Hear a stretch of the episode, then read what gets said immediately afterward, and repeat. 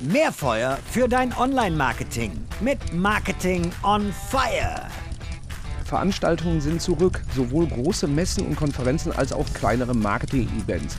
Wenn du selbst Events veranstaltest und wissen willst, wie du die richtigen Leute dafür gewinnst, dass sie zu deiner Veranstaltung kommen, dann bleib dran.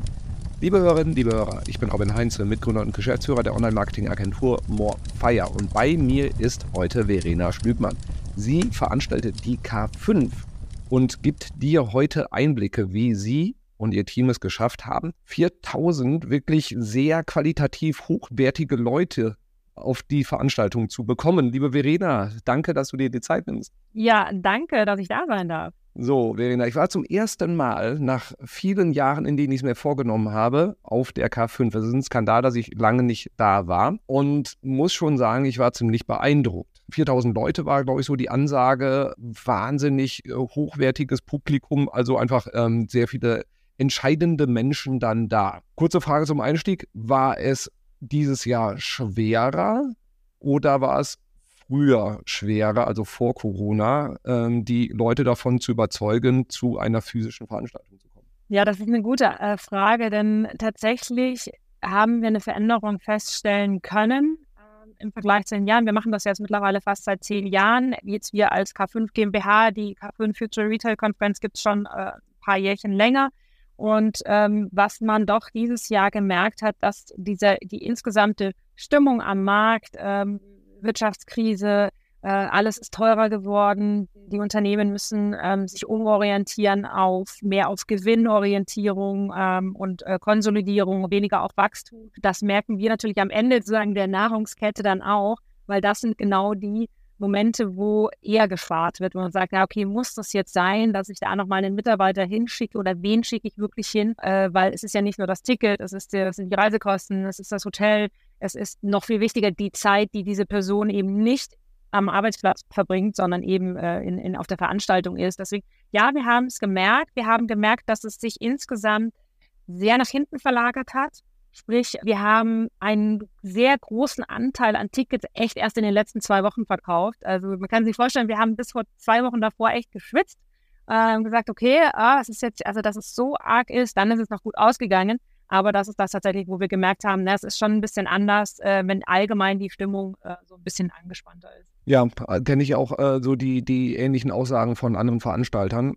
So für alle, die jetzt die K5 nicht können, kannst, was ist so der, der Elevator Pitch? Was macht ihr da? Für wen ist die Veranstaltung gedacht? Warum ist es eine gute Idee, dahin zu gehen? Der Elevator Pitch, ich, den muss ich tatsächlich mal üben, das ist ja, wo du es jetzt gerade sagst, den muss ich mal eigentlich richtig können weil man fängt immer an, dann ganz viel zu erzählen. Ähm, ich finde, man kann es ganz schön machen an unseren drei Hashtags, die wir mittlerweile seit einigen Jahren ja publizieren und aber auch leben. Und das ist einmal Hashtag Learn from the Best, Hashtag äh, Meet the Best und Hashtag Be the Best. Und das kommt im Prinzip daher, dass wir aus der aus der Genese ähm, der K5, wir sind nicht ein Eventveranstalter gewesen für verschiedene Events, sondern es ist ja wirklich aus der Entwicklung raus entstanden, dass Jochen Krisch als Branchenanalyst gemerkt hat, hey, da ist auch Bedarf, dass Leute sich physisch treffen. Ähm, die wollen sich austauschen zu den aktuellen Trends und Themen. Und was uns gelungen ist in den letzten Jahren, ist die Entscheider im digitalen Handel bei uns zu versammeln. Es ist halt sehr, sehr high level, es ist sehr seniorig und ähm, das ist nicht nur im Publikum, sondern eben auch auf der Bühne. Das ist unser sagen, Sweet Spot ist wirklich das Thema E-Commerce, wobei das mittlerweile natürlich auch schon sehr groß ist, aber so sehen wir uns halt als Fachkonferenz, Fachveranstaltung für das Thema E-Commerce, also nicht im Ganzen digital. Mein, mein Pitch ist immer, sag, hey, die zwei Tage, wie du da investierst, du wirst so viel coole Leute treffen, so viele neue Verbindungen knüpfen, die dich, dich und dein Business weiterbringen. Und noch dazu hast du eben diese Inspiration und aber auch die Deep Dives in Masterclasses und Co. in äh, diesen zwei Tagen, das kriegst du so gar nicht hin äh, an einem anderen Ding. Also das ist so komprimiert und so hochwertig.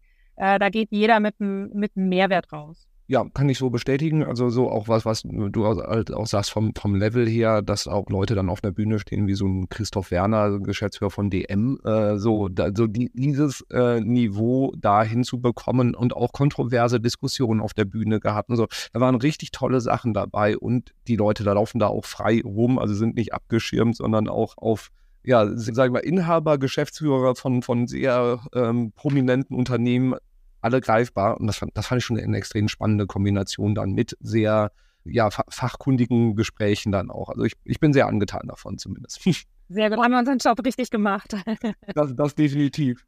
Wir wollen jetzt ein bisschen drüber sprechen, wie schafft ihr es, dass die Hütte voll ist? Du hast jetzt auch gerade schon gesagt, so äh, die Leute entscheiden deutlich kurzfristiger. Es ist deutlich schwerer geworden, sie da auch, ähm, sag ich mal, das Budget und das Zeitbudget der Leute zu bekommen.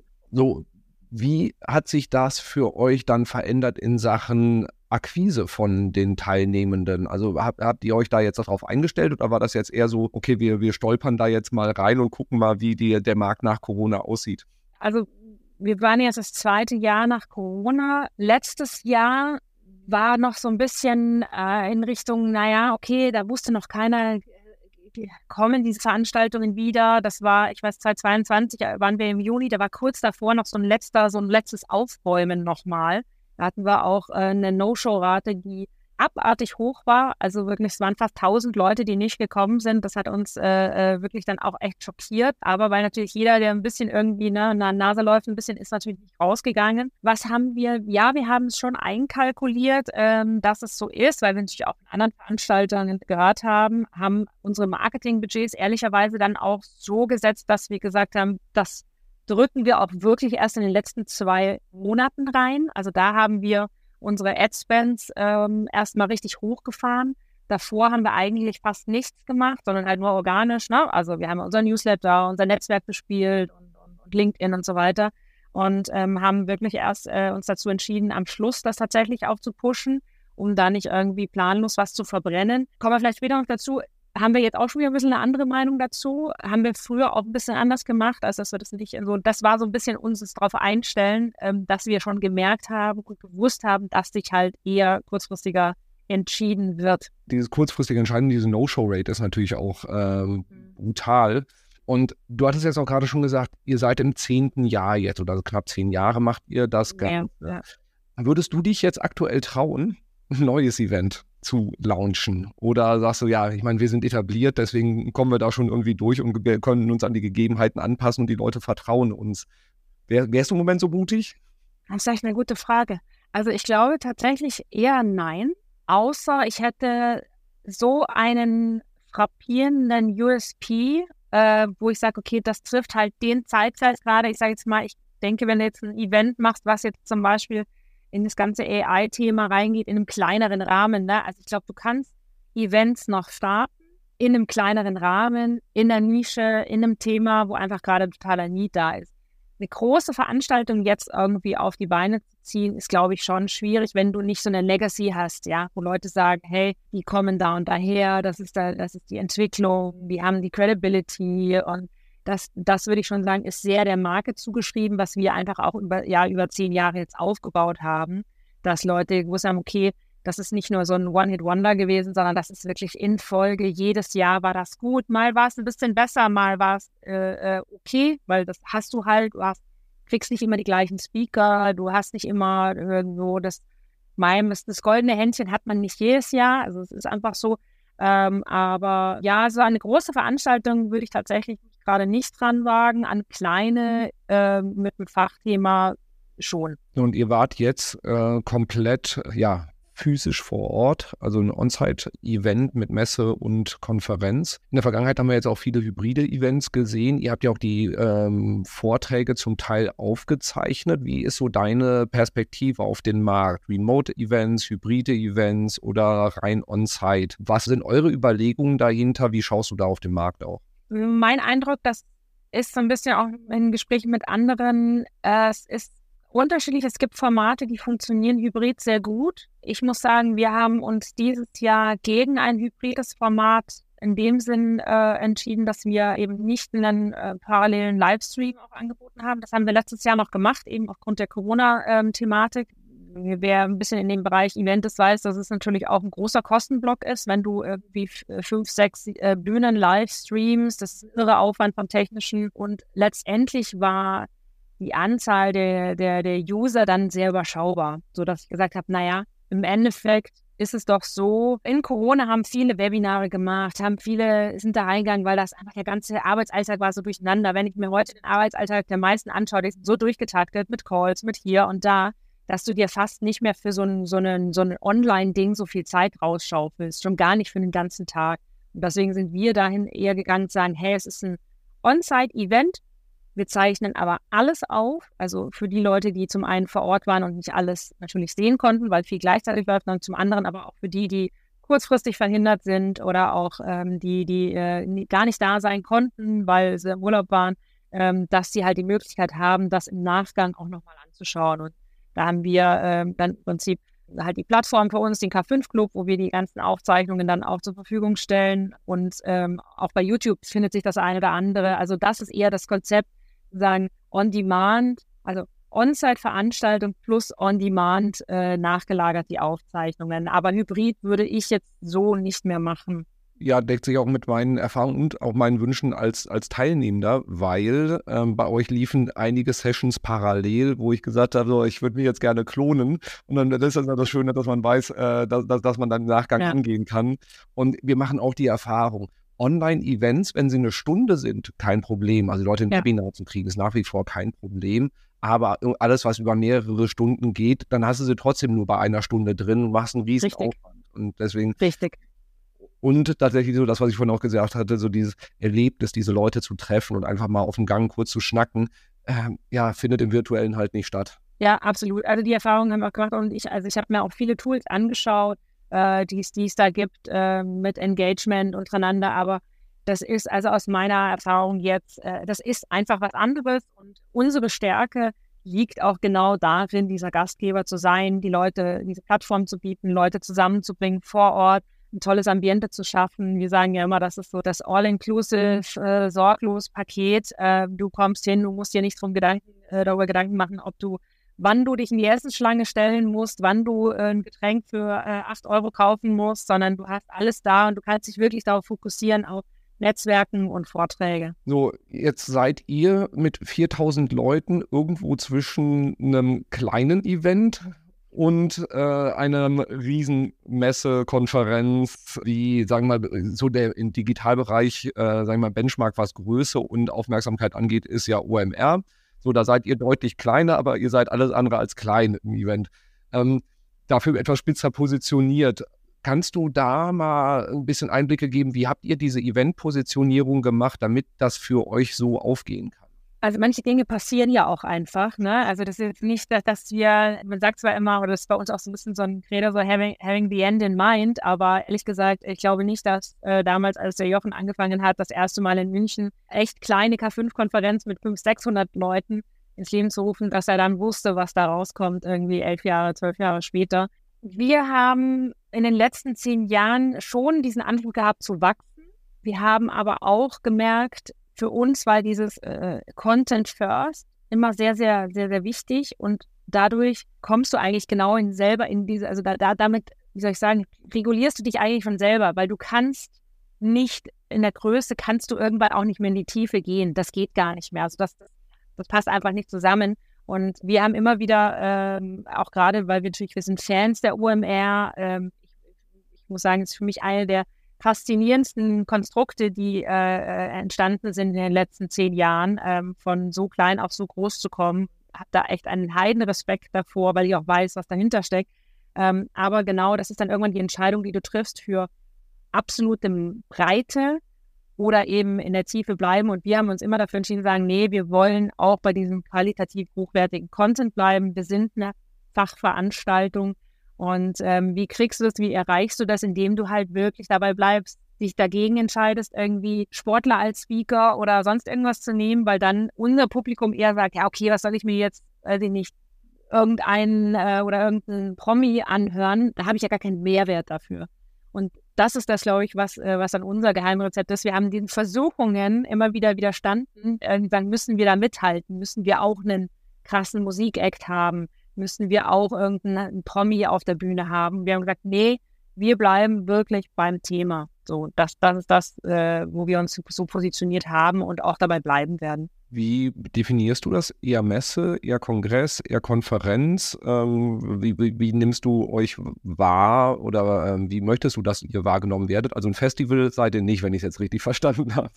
Nee, genau, Festival sind wir nicht. Also ich würde schon sagen, das klingt zwar ein bisschen oldschool, aber wir sind eine Fachkonferenz, äh, weil wir eben sehr contentlastig sind und sehr viel Wert darauf legen, äh, mit einer fachspezifischen Messe dabei. So, ähm, wir sind nicht eine Messe, die auch Content äh, spielt. Das, das würde ich schon so sagen, weil unser DNA ist halt die Konferenz und die Messe ist eigentlich einfach nur angewachsen durch die, durch die Nachfrage, die kam, wo wir gesagt haben, okay, scheinbar wollen mehr da Teil davon sein, aber wir wollen eigentlich nicht in da rein, dass wir sagen, es ist eine Messe und es geht halt, äh, weil wenn du in Messe gehst, in echte Messe, wie äh, Internet World es war oder sowas, dann musst du auch diese Laufkundschaft viel mehr haben. Das heißt, du kannst im Ticketing auch gar nicht so hoch gehen. Also da hast du dann ganz viele Faktoren, die du plötzlich berücksichtigen musst. Deswegen ähm, genau, Fachkonferenz mit fachspezifischer Messe dabei. Du hast gerade das Thema Ticketing und Pricing auch dann mit angerissen. Da ähm, fühle ich mich ja als Dienstleister mal völlig diskriminiert von euch. Auf jeden Fall. Weil äh, Hintergrund ist, als Dienstleister zahlt man mehr fürs Ticket, als wenn man ja. halt eben auf der Händlerseite ist. Ich vermute, das ist eine äh, du durchaus durchdachte Taktik bei euch. Kannst du da mal ein bisschen mehr zu sagen? Also es stimmt, ja, es ist eine Diskriminierung, definitiv. Ähm, es kommt so ein bisschen daher, mein Mann, der sagt immer, im Endeffekt ist es so ein bisschen die Ladies Night. Ne? Also gibt es ja so in den, in den Clubs so gibt es ja diese Ladies Night, sagt die Ladies, die kommen for free rein, weil die brauchst du, damit die äh, Männer quasi dann kommen und bezahlen, um die Frauen kennenzulernen.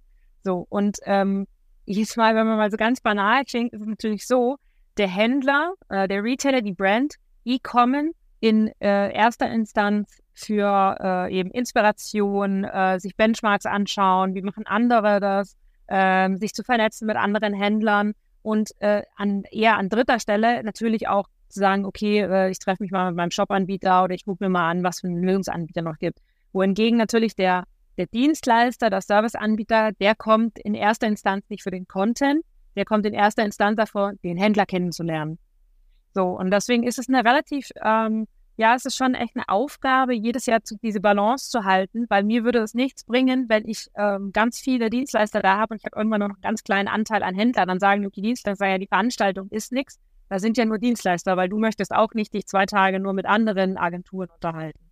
So, das ist mal auch nett, aber der Mix macht's. Und da ist das, was wir aus der Historie jetzt so ein bisschen gemacht haben, sagen, ja, dafür, dass wir den Händlern quasi dann und den Brands günstigere Tickets anbieten können, müssen wir quasi bei den anderen ein bisschen höher greifen. Ähm, damit kriegen wir einfach auch diese Masse an, an tollen Brands und Händlern auch zu uns. Weil für die ist tatsächlich, für viele, für viele dieser, dieser, dieser Händler sind dann so 500 Euro für so ein Ticket schon echt, schon ein Invest.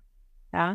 Der Dienstleister, der sagt ja, das ist für mich ja ein äh, Invest in den Lead, der rechnet das ganz anders gegen. Ne? Ähm, was dabei dann rauskommt. Wenn dabei ein Auftrag rausspringt, dann sagt er, die 500 Euro ja gar nichts. Aber für den Händler ist ja nichts, was der dagegen rechnen kann. Er sagt ja, okay, der Mitarbeiter, der hat jetzt irgendwie ein paar Vorträge angehört und war noch zwei Tage nicht da. Deswegen, ähm, ja, da ist die Diskriminierung, da ist natürlich die Diskriminierung nicht gegen die Person, sondern wirklich, damit ehrlich gesagt, dass das Konzept einfach aufgeht. Ja, absolut nachvollziehbar. Ich habe das auf, auf der Pricing-Seite gesehen, habe mich geärgert und dachte, ja, aber total smart. Also insofern und ich finde diesen äh, die Beschreibung mit dem Ladies Night-Ansatz, ja, es macht total Sinn, weil du musst die Balance halten und ja, war mein Eindruck. Es waren ähm, einige Agenturvertreter äh, da, die ich halt auch kannte, aber man hat schon gemerkt, ja, das Konzept, dass viele Händler sich da treffen, hat, äh, hat absolut funktioniert. Und du hast jetzt gerade auch schon vorhin das Thema angesprochen, ähm, Marketingbudgetierung. Ihr habt lange organisch gemacht, die letzten zwei Monate dann Budget hochgefahren und dann auch ähm, stark in, in äh, Ads investiert. Kannst du so noch mehr Kontext geben? Was sind so für euch die relevanten Marketingkanäle? Und ist das Konzept jetzt so aufgegangen oder werdet ihr es nächstes Jahr anders machen?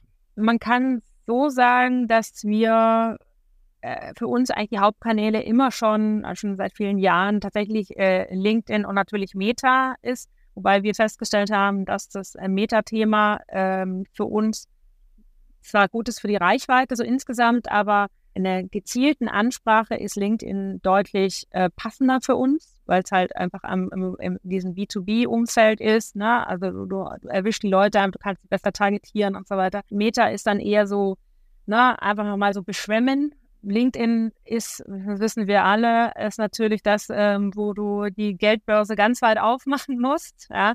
Äh, was wirklich immer wieder erstaunlich ist, äh, wie, wie, wie teuer das ist. Äh, trotzdem muss ich sagen, also wir haben dieses Jahr eine externe Performance-Agentur, nenne ich es jetzt mal, mit reingenommen, also externe äh, Leute, die uns da unterstützt haben, weil wir da einfach nicht so viel Expertise haben. Es ändert sich ja auch ständig so viel. Also das ist ja wirklich enorm, ähm, was dann auf der Performance-Seite da passiert. Und äh, die kamen auch zu uns und gesagt, ja, also sie würden auf jeden Fall mehr Meta machen und weniger LinkedIn und kamen aber selber dann dahinter, sagt, ja, für uns funktioniert LinkedIn tatsächlich besser. Ähm, trotzdem ist der Mix sinnvoll. Und zu deiner Frage mit, was würden wir anders machen? Ja, wir haben tatsächlich ähm, relativ schnell im Nachgang schon gesagt, hey, es macht mehr Sinn, übers ganze Jahr so plätschern zu lassen und die Leute immer wieder auch zu reminden, hey, das ist da und Achtung, äh, guck mal und jetzt gibt es eine Preiserhöhung und so weiter, als dann wirklich nur diesen hohen Druck am Schluss zu haben. Wir haben ein Thema, die OMR, die liegt ja so sechs Wochen vor uns was heißt, sechs Wochen vor der OMR ist der, der, der Social Media Druck von der OMR so hoch, dass du da eigentlich gar nichts machen musst als anderer Veranstalter. Da hast du gar keine Chance, da reinzukommen. Also da gehst du einfach unter. Heißt aber auch, dann äh, bist du schon fast wieder irgendwie Anfang des Jahres, dann ist auch nochmal so ein bisschen mau und und, und, und dann haben, dadurch kommt es dann auch zustande, dass du am Schluss nur noch so eine kurze Zeit hast. Ne? Zwischen OMR, wenn da dieser Hype abgeflaut ist, dann können wir so reinkrätschen und sagen, so, und Leute, jetzt geht's zur K5. Ähm, und genau deswegen unser Learnings sagen, nee, lass uns jetzt dieses Jahr versuchen, doch wirklich eher, also nicht, nicht so den Peak nach oben zu gehen, sondern äh, ein bisschen äh, mit Wellen zu schwimmen. Und natürlich drehst du dann am Schluss nochmal auf, aber nicht in diesem extremen Peak. Wie wichtig ist da so dieser K5-Club-Ansatz für euch, um so dieses Grundrauschen dann da zu halten? Ähm, was, was genau macht ihr da? Der K5, das, der K5-Club, der ist im Prinzip ja während Corona entstanden, also aus dem Need raus. Äh, wir haben da gesagt, wir sind so das One-Trick-Pony, haben wir festgestellt. Also wir haben ja eigentlich nur diese eine Veranstaltung im Jahr, die uns ähm, die Kasse füllt, sozusagen, damit wir damit das ganze Jahr als Team leben können und als Firma überleben können. Und dann war das ja plötzlich weg in Corona. Also wir hatten im Prinzip quasi 0 Euro Umsatz und dann haben wir natürlich gemerkt, oh, okay, das ist vielleicht gar nicht so clever, äh, dass man nur diese eine Umsatzquelle hat. Und ähm, so kam es dann, dass über diese ganzen digitalen Inhalte, die wir produziert haben, wir gesagt haben, naja, musst du doch eigentlich auch eine nachhaltige Heimat schaffen, weil wenn du nur eben irgendwas produzierst und dann verpufft es, dann ist die Arbeit ja gar nicht, äh, gar nicht wert dafür. Und dann haben wir den K5 äh, Club ins Leben gerufen und ist heute im Endeffekt, steht auch ehrlich gesagt vor dem Relaunch. Also wir wollen da auch nochmal ähm, uns nochmal ein bisschen weiterentwickeln ähm, von dem, was jetzt aktuell steht. Aber jetzt, Status, Status heute, ist es im Endeffekt so eine Mediathek für allen Content, den wir produzieren. Heißt also alles, was wir auch, äh, unsere Podcasts, die wir aufnehmen, also den, ähm, den Cheftreff, Female Retail Podcast äh, und, und Commerce Cast, wird bei uns alles mit Bild aufgezeichnet, also sozusagen Videocast.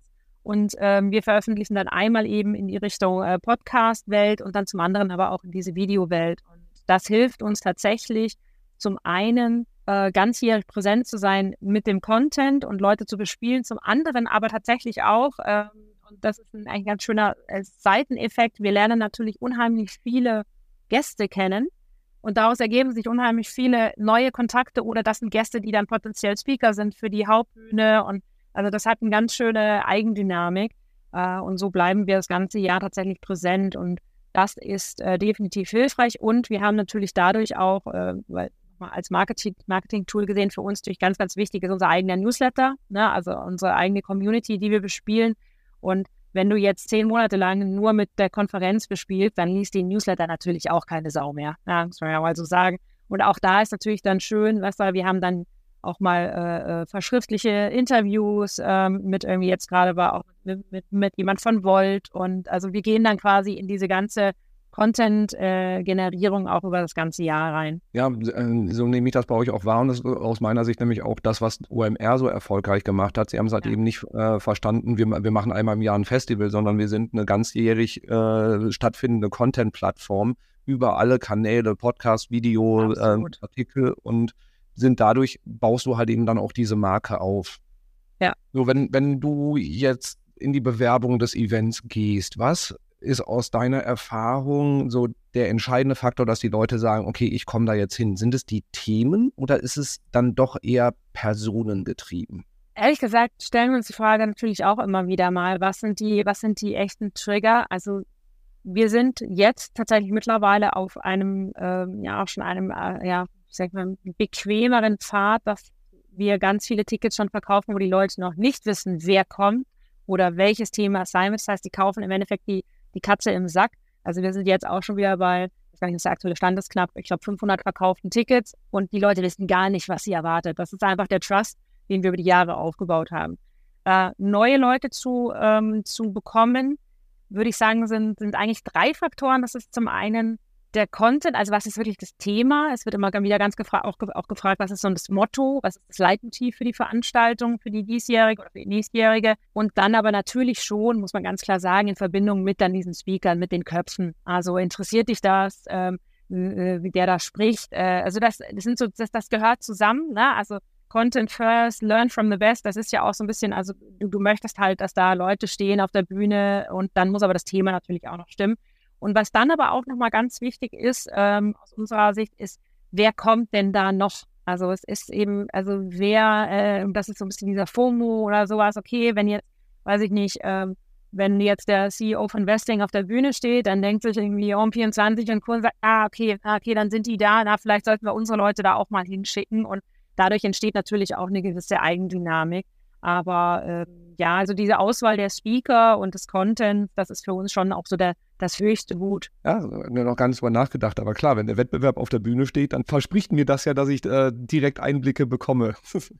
genau, oder man erhofft es zumindest. So, so sollte es ja zumindest sein.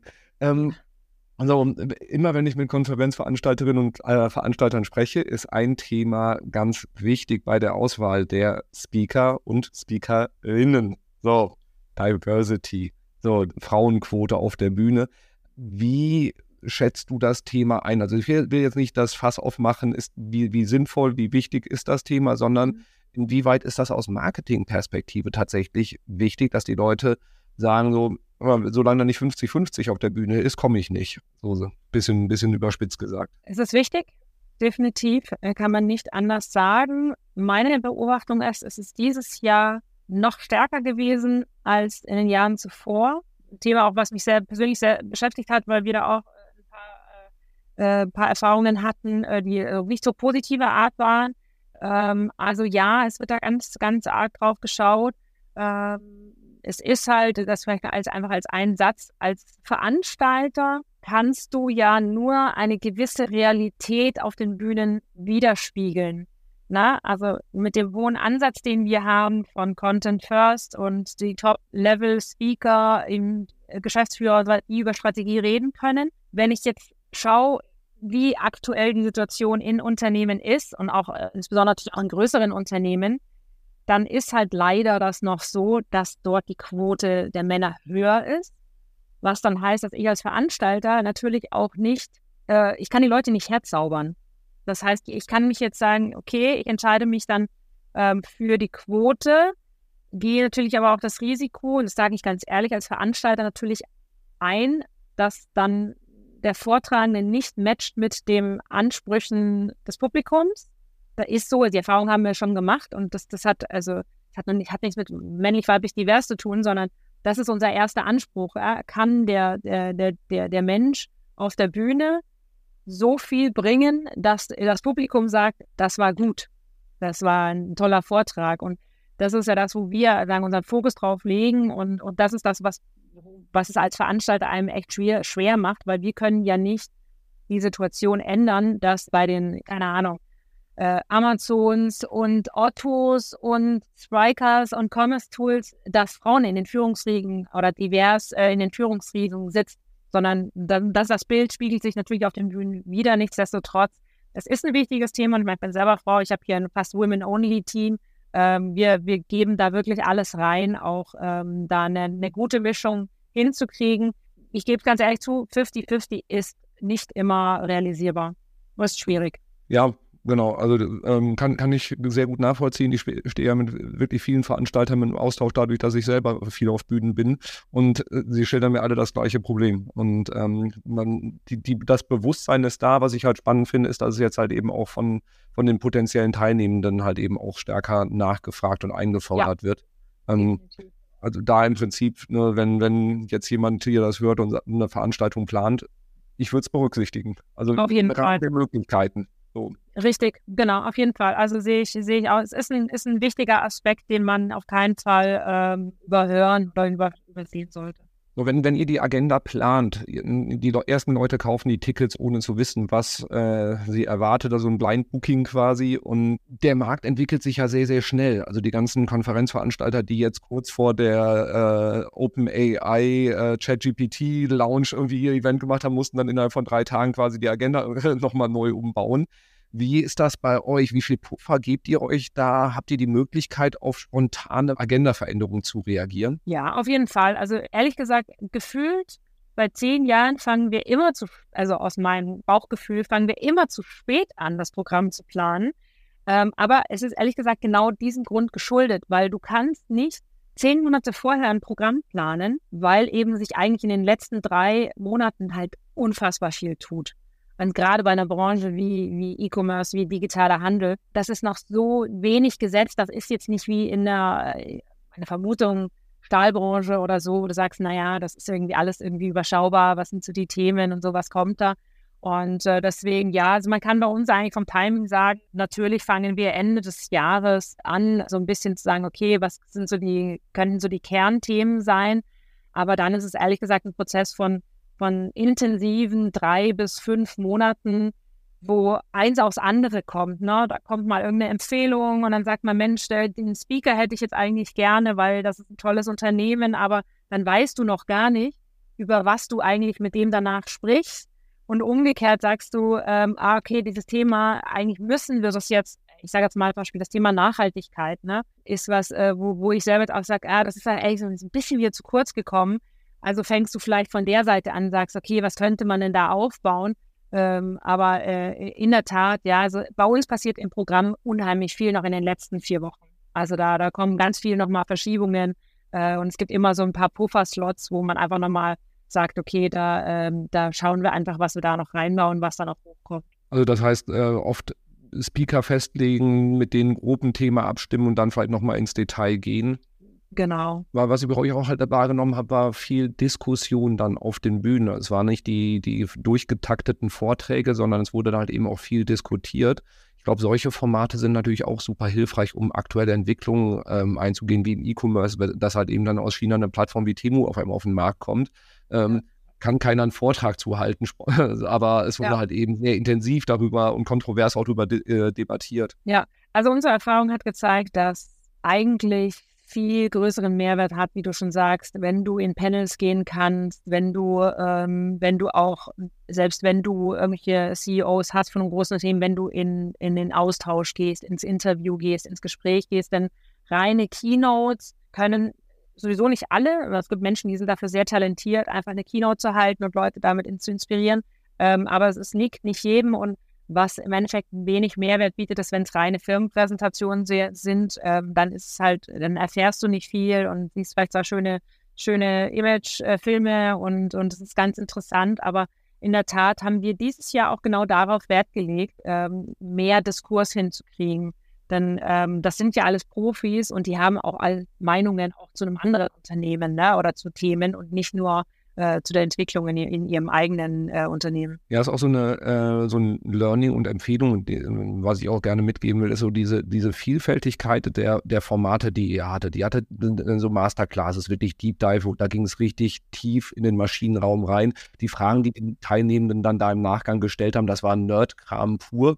So, du hast, äh, du hast die Keynotes gehabt, du hast, was ich sehr schön fand, eure Thesen, also der, die Thesen zur äh, Zukunft von E-Commerce, ähm, auch schön kontrovers, sehr, sehr kurzweilig, sehr launisch. Und ähm, dann genau diese normalen Firmenpräsentationen, was immer spannend ist, da sitzt definitiv immer der gesamte Wettbewerb dann da. Und was, wo ich richtig viel mitgenommen habe, waren diese Panel-Diskussionen, weil halt, wenn die gut moderiert sind, man auch dann Sachen aus Leuten rauskitzelt, die vielleicht auch gar nicht sagen wollten und so. Also das hat richtig Spaß gemacht.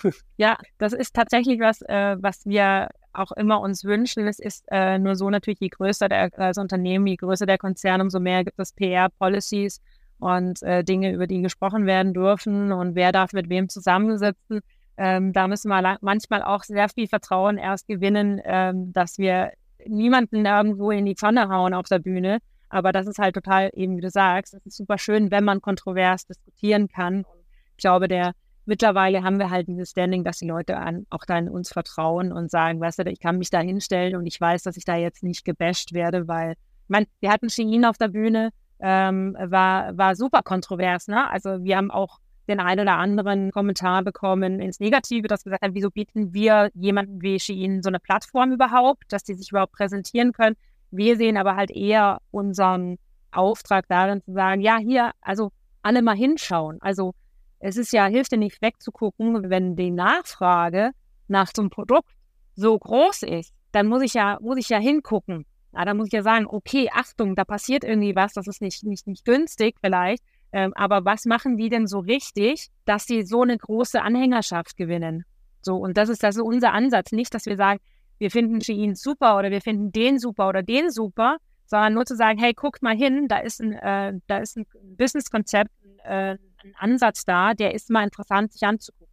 Ja, finde ich den richtigen Ansatz, weil die Plattform findet so oder so statt, also Shein, äh, so, warum, warum, und die ist halt eben hochgradig relevant für jeden, der in der Branche ist. Also, äh, ich fände es tragisch, wenn sowas dann nicht mehr zu sehen wäre auf der Bühne, nur weil man sagt, finde ich doof. Aber das ist das, das, das, ist das, äh, das Los des Veranstalters. Du bist immer, äh, wir haben äh, mit Philipp Westermeier erst vor ein paar Monaten, also nach der OMR, dann, ja, gar nicht so lange her, hatten wir uns unterhalten und dann sagte er, sagt, ja, es ist halt, je größer du, die Veranstaltung wird, umso mehr hast du natürlich auch, musst du das, du kaufst das mit, dass du nicht alle glücklich machst. Ja, und dass du äh, Leuten von Kopf stößt mit, mit, mit der Handlung und anderen Leuten von Kopf stößt mit der Handlung. Das ist also das, du kannst nicht 3000 und schon gar nicht äh, 70.000 Leute äh, glücklich machen. Das funktioniert leider nicht.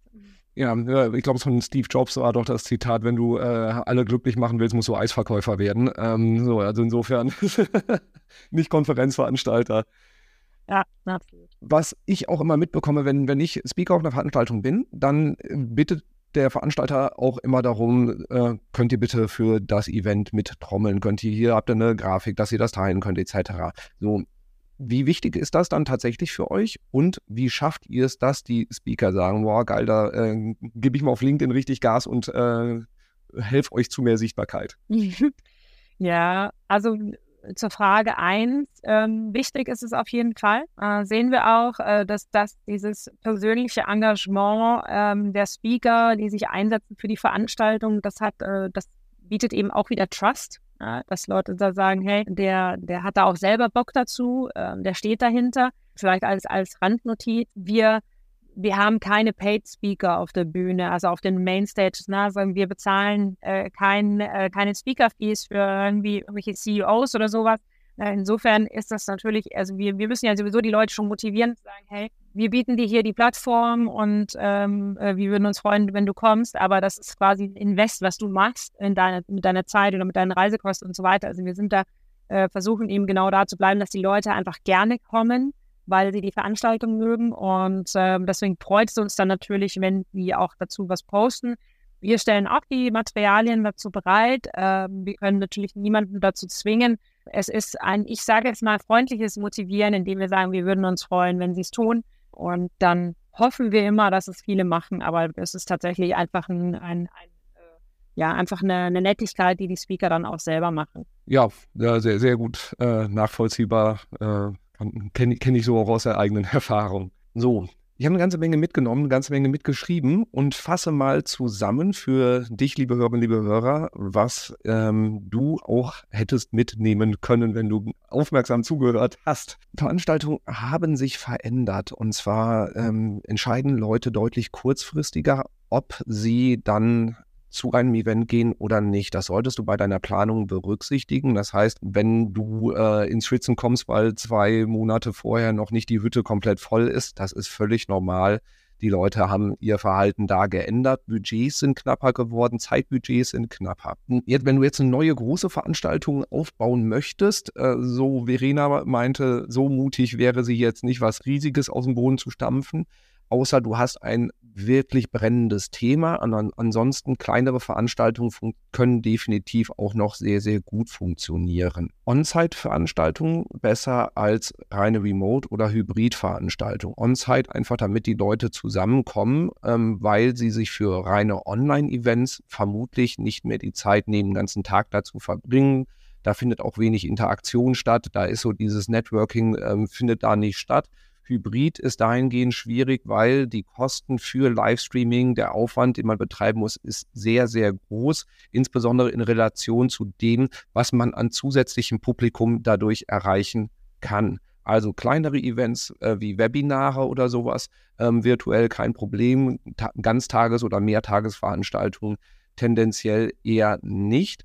Was aber eine wunderbare Alternative auch zu hybriden Events ist, ist so wie es bei der K5 auch passiert ist, dass die Sachen aufgezeichnet werden, die Vorträge, gesamt oder teilweise, und anschließend zur Verfügung gestellt werden. Entweder in einem geschlossenen Bereich, bei manchen Veranstaltern kenne ich auch, dass die Vorträge dann verkauft werden, oder so wie bei der OMR wird es auch gemacht und macht ihr auch bei der K5 auch, ähm, dass die Sachen zum Teil bei YouTube dann im Nachgang eingestellt werden. So, das bietet auch mehrere Vorteile, denn du hast Content, den du über das ganze Jahr spielen kannst und dann auch sukzessive veröffentlichen kannst und hast dadurch dann die Möglichkeit, permanent präsent zu sein, was auch jetzt aus der Erfahrung von der K5 ein ganz wichtiger Faktor ist. Also das ganze Jahr stattfinden mit Content in Form von Videos, von Podcasts, von Artikeln, um einfach diese permanente Sichtbarkeit zu haben und nicht dann spontan die Leute beschallen zu müssen mit, äh, komm doch endlich zu meiner Veranstaltung, sondern das kriegen die das ganze Jahr über mit und sie haben dich die ganze Zeit auch auf dem Schirm. Also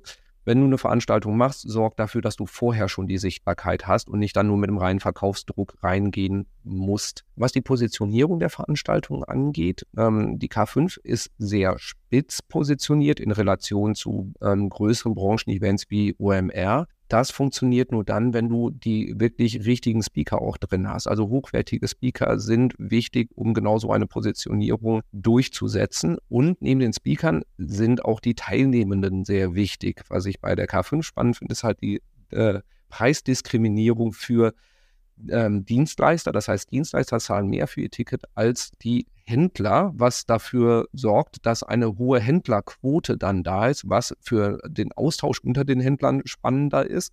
Und für die Dienstleister, die da sind, die haben eine ganze Menge Zielgruppe dann auch da. Also insofern Win-Win-Situation. Was das Marketing für die Veranstaltung angeht, Meta also Facebook, Insta sorgen für sehr, sehr viel Reichweite, aber weniger für Sales. LinkedIn sorgt für mehr Ticketverkäufe, ist aber im Verhältnis halt sau teuer, um mal ganz platt zu sagen.